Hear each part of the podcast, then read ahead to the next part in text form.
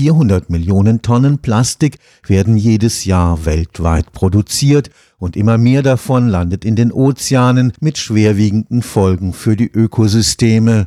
Während das Recycling von sortenreinem Kunststoff problemlos funktioniert, sind Einwegverpackungen für Waren und Lebensmittel ein bisher ungelöstes Problem.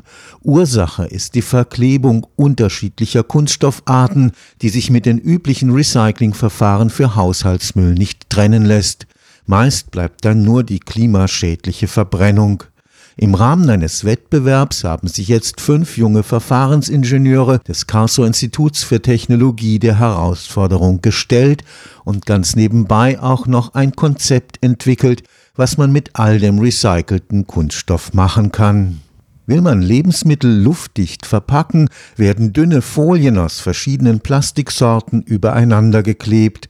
An diesen Verklebungen scheitert das Recycling bisher. Wir haben uns jetzt eben mal angeguckt, ein Beispiel mit einer Sauerstoffbarriere aus Polyethylenvinylalkohol haben dann ein Lösungsmittel gesucht, das nur speziell diesen Polyethylen-Vinylalkohol rauslöst. Wenn man es schafft, diese Schicht, diese Mittelschicht, die auch als Kleber im Grunde funktioniert, rauszulösen, dann gehen diese beiden reinen Schichten auseinander, ohne dass man sie mechanisch auseinanderziehen müsste. Und gleichzeitig brauchen wir nicht zu viel Lösungsmittel, weil diese Sauerstoffbarriere extrem dünn sind. Vom Gesamtgewicht der Folie machen die nur extrem wenig aus. Tom Poppe ist Master Masterstudent in Verfahrenstechnik und Chemieingenieurwesen am KIT Aufgabe seines Teams ein Recyclingkonzept für den Hausmüll einer Stadt mit 500.000 Einwohnern.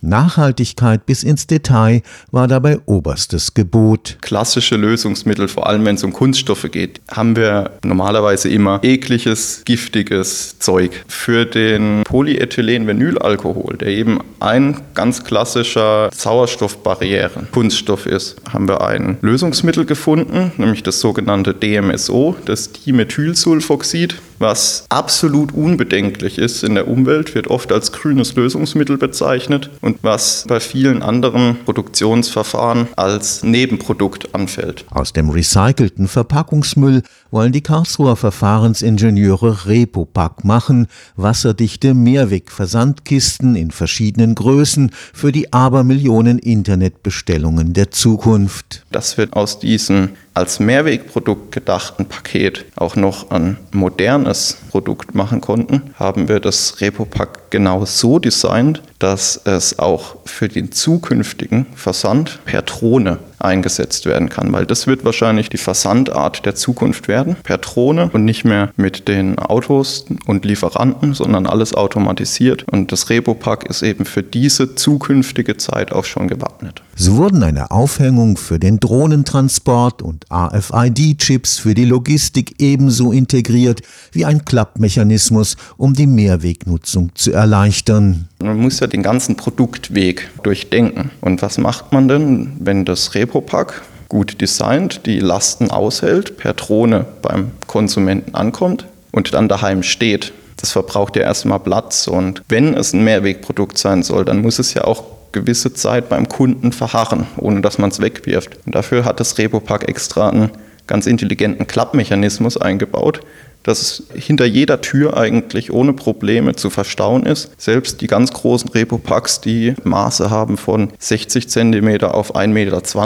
und trotzdem mit diesem Klappmechanismus ist es ohne Probleme zu verstauen und deswegen auch kein Problem für den Bestellenden, in diesen Mehrweg-Kreislauf später wieder auch zurückbringen zu können. Für den Lufttransport dürfen die Repopack-Versandkisten nicht zu viel Gewicht auf die Waage bringen. Jetzt haben wir beim Design des Repopacks noch auf die Natur einmal geguckt und mit der Bienenwabenstruktur von diesem Paket extreme Stabilität erreichen können bei gleichzeitig eben sehr geringem Gewicht. Wir sind am Ende noch ein bisschen schwerer als der Pappkarton, aber wir sind mit unserem kleinen Repo-Pack bei einem knappen Kilo, ich glaube es waren 800 Gramm, gegenüber 300 bis 400 Gramm, kommt auf den Schuhkarton an, aus Pappe. Auf diese Weise lässt sich mit dem recycelten Kunststoff auch gleich noch die Nachfrage nach Kartonagen reduzieren. Die Rechnung war eben die, dass wir ein Repopack nehmen, zum Beispiel das kleinste Repopack mit seinen 800 Gramm. Da haben wir 800 Gramm Kunststoff recycelt und gleichzeitig durch den Einsatz als Mehrwegpaket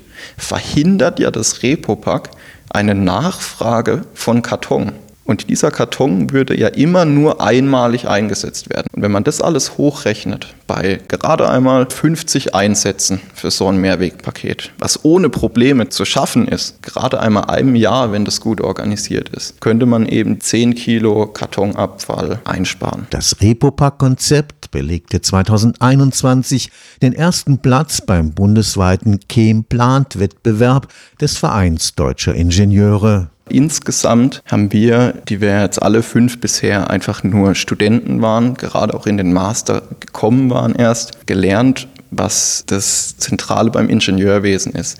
Ich sage es mal so ganz lapidar, man hat im Grunde keine Ahnung von nichts. Man geht da dran und wir sind da dran mit der Idee gegangen, wir wollen mit Müll Müll vermeiden. Daraus ist dann diese Idee entstanden, diese Verbindung zwischen Kartonabfällen und Plastikabfällen. Dann liest man sich so ein bisschen ein, wie ist bisher Kunststoffrecycling, wie sieht es bei der Pappe aus. Und man findet immer wieder Probleme in Prozessen, in Anwendungen und steht erstmal vor der riesigen Aufgabe, wie komme ich da jetzt weiter? Wer kann mir da helfen? Wo kann ich das nachlesen?